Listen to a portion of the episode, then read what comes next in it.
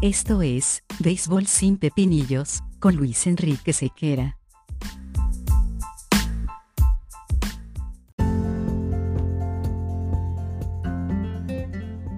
Béisbol sin Pepinillos es una presentación de Vatel. Despierta el sabor con Vatel.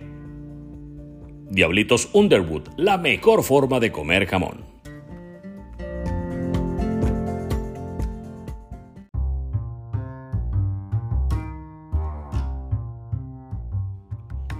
¿Qué tal amigos de Béisbol sin Pepinillos? Sean bienvenidos a una nueva entrega de nuestro podcast. Agradecido como siempre por todos los mensajes que nos escriben y las sugerencias que nos hacen a través de nuestras redes sociales, arroba sequeranet, tanto en Instagram, Twitter y TikTok. Así que una vez dicho esto, les comento que el tema de hoy probablemente sea breve o probablemente sea un poquito menos breve, dependiendo de cómo vaya uno desarrollando el tema. Sin embargo, es un tema bastante puntual. Las sentencias arbitrales en el béisbol de las grandes ligas. Yo confieso que he sido un amante del factor humano dentro del desarrollo, muy particularmente del béisbol.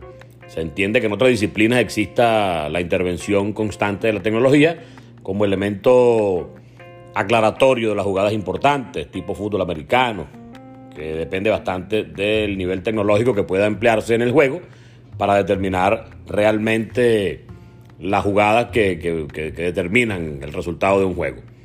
El béisbol poco a poco fue incorporando elementos tecnológicos, eh, las repeticiones en ciertas situaciones. Ahora están eh, trabajando con lo que llaman el pitch-com, que es una especie de control remoto auditivo que conecta al receptor y al lanzador y también a varios miembros del infield para pedir el picheo, para evitar que las señas se hagan con los dedos, porque también la tecnología sirvió de elemento perverso para que los equipos se aprovecharan de esa tecnología para robar las señas y sacar provecho dentro del juego de béisbol, caso Yankees de Nueva York recientemente, caso Medias Rojas de Boston y el más sonado y castigado, caso de Astros de Houston. Pues bien, en líneas generales, eh, poco a poco uno ha ido asumiendo y adaptando a, las transmisiones y a la vida diaria dentro del béisbol, porque quienes vivimos dentro de este juego, eh, de algún punto de vista, en este caso del punto de vista de la narración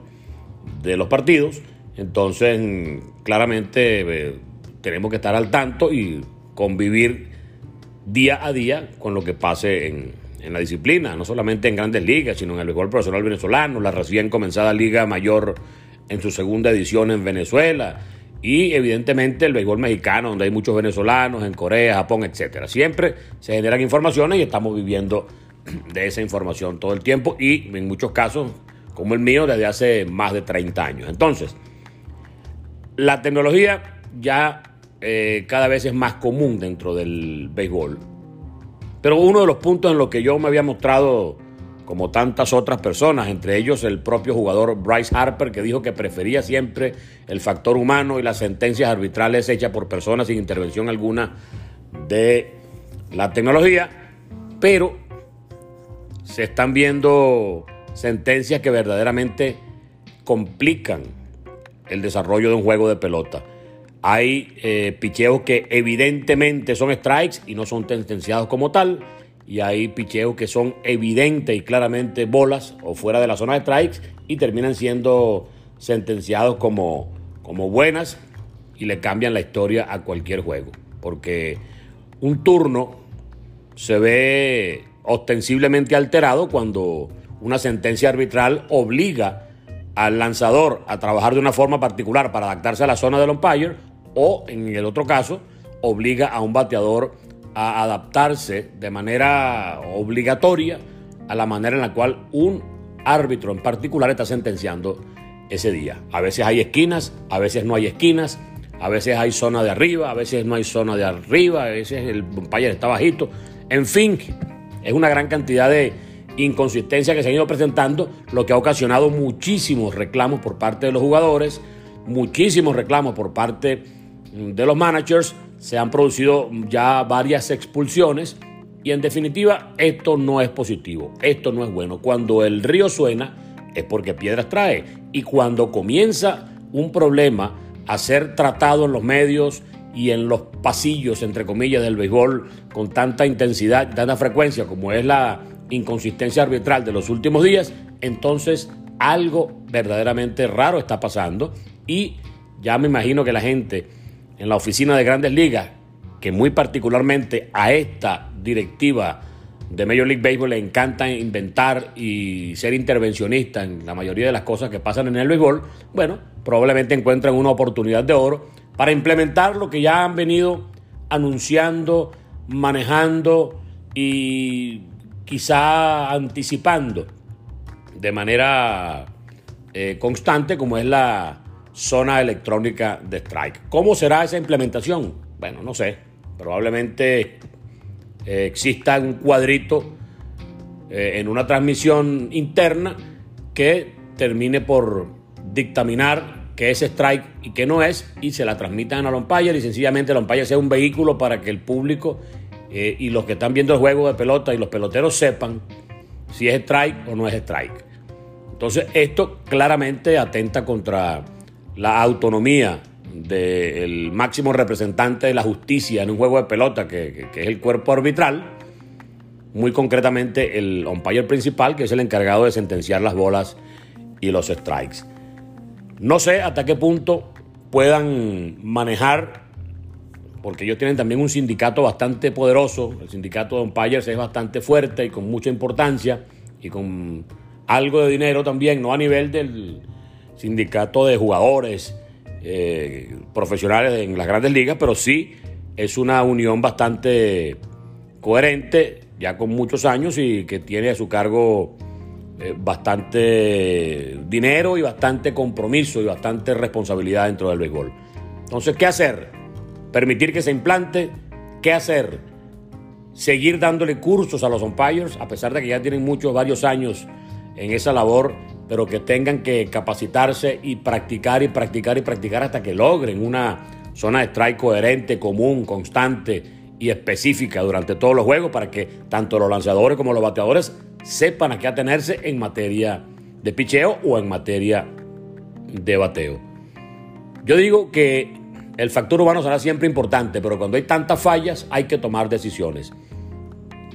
Ángel Hernández, Alfonso Márquez, Sibi Buckner, han sido árbitros constantemente criticados por sus actuaciones y pareciera que el sindicato los protege de tal forma que uno a veces se pregunta, pero si hay 3, 4, 5, 6 o 10 malos extremos que siempre están poniendo la torta y que siempre son los mismos que se equivocan, entonces ¿por qué no eh, trabajar más a fondo con ellos? O si en definitiva no terminan de aprender, pues definitivamente separarlos de sus cargos y darle la oportunidad a otros mejor preparados para que aparezcan como árbitros en las grandes ligas. Pero no, el sistema humano que ampara el sindicato parece ser más importante que la justicia a la hora de sentenciar las bolas y los strikes. También se dijo que, porque recuerden ustedes que en las transmisiones de grandes ligas hay siempre una especie de cuadrito que guía al fanático, al televidente, con respecto a, si un picheo estuvo dentro de la zona o fuera de la zona. En base a eso se hacen análisis eh, pertinentes a la actuación del, del, árbitro, pero ellos dijeron hace poco que no, que la zona por la cual se guían los árbitros es totalmente distinta a la zona que aparece allí reflejada en las transmisiones de televisión. Entonces, ¿cuál es el sentido de manipular, engañar o, sencillamente eh, burlarse del fanático que está viendo un cuadrito que a la postre no sirve. Entonces, ¿por qué no dan las medidas exactas del cuadrito que utilizan los árbitros para analizar la actuación de un umpire? Y en definitiva está un poco más clara y transparente toda esa actuación de los árbitros. Pienso que hay todavía chance de llamar la atención, de implementar cursos, de, de incrementar las prácticas y de optimizar de alguna forma la manera en la cual los árbitros están sentenciando. Si esto no termina por subsanarse, habrá irremisiblemente que caer en las manos de la tecnología en materia también de las sentencias de las bolas y los strikes. Entonces, el béisbol seguirá encaminado a robotizarse y a perder el elemento humano que tantas cosas positivas a través de las negativas, porque cuando una gente se equivoca, bueno, de alguna forma también hay que sacar algo positivo, pues bien, eso también se va a perder. ¿Qué opina usted? ¿Le gusta la tecnología también para sentenciar la bola hacia los strikes? ¿Le gusta la equivocación arbitral? ¿O piensa que estos deben aprender un poquito más para evitar inconvenientes en cada uno de los juegos? Arroba Sequeranet en Instagram, Twitter y TikTok. Nos encontramos en una nueva entrega de Béisbol sin Pepinillos. Chao.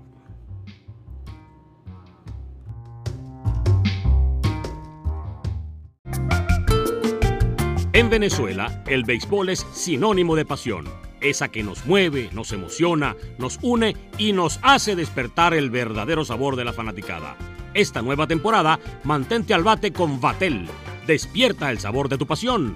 Despierta el sabor con Vatel.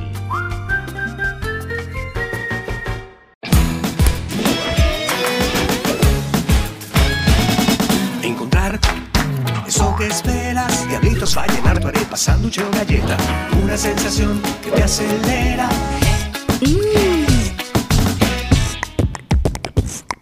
Sabor original para que comas cuando quieras, para disfrutar a tu manera. Qué rico es diablitos donde sea. Celebramos en Venezuela 125 años de sabor,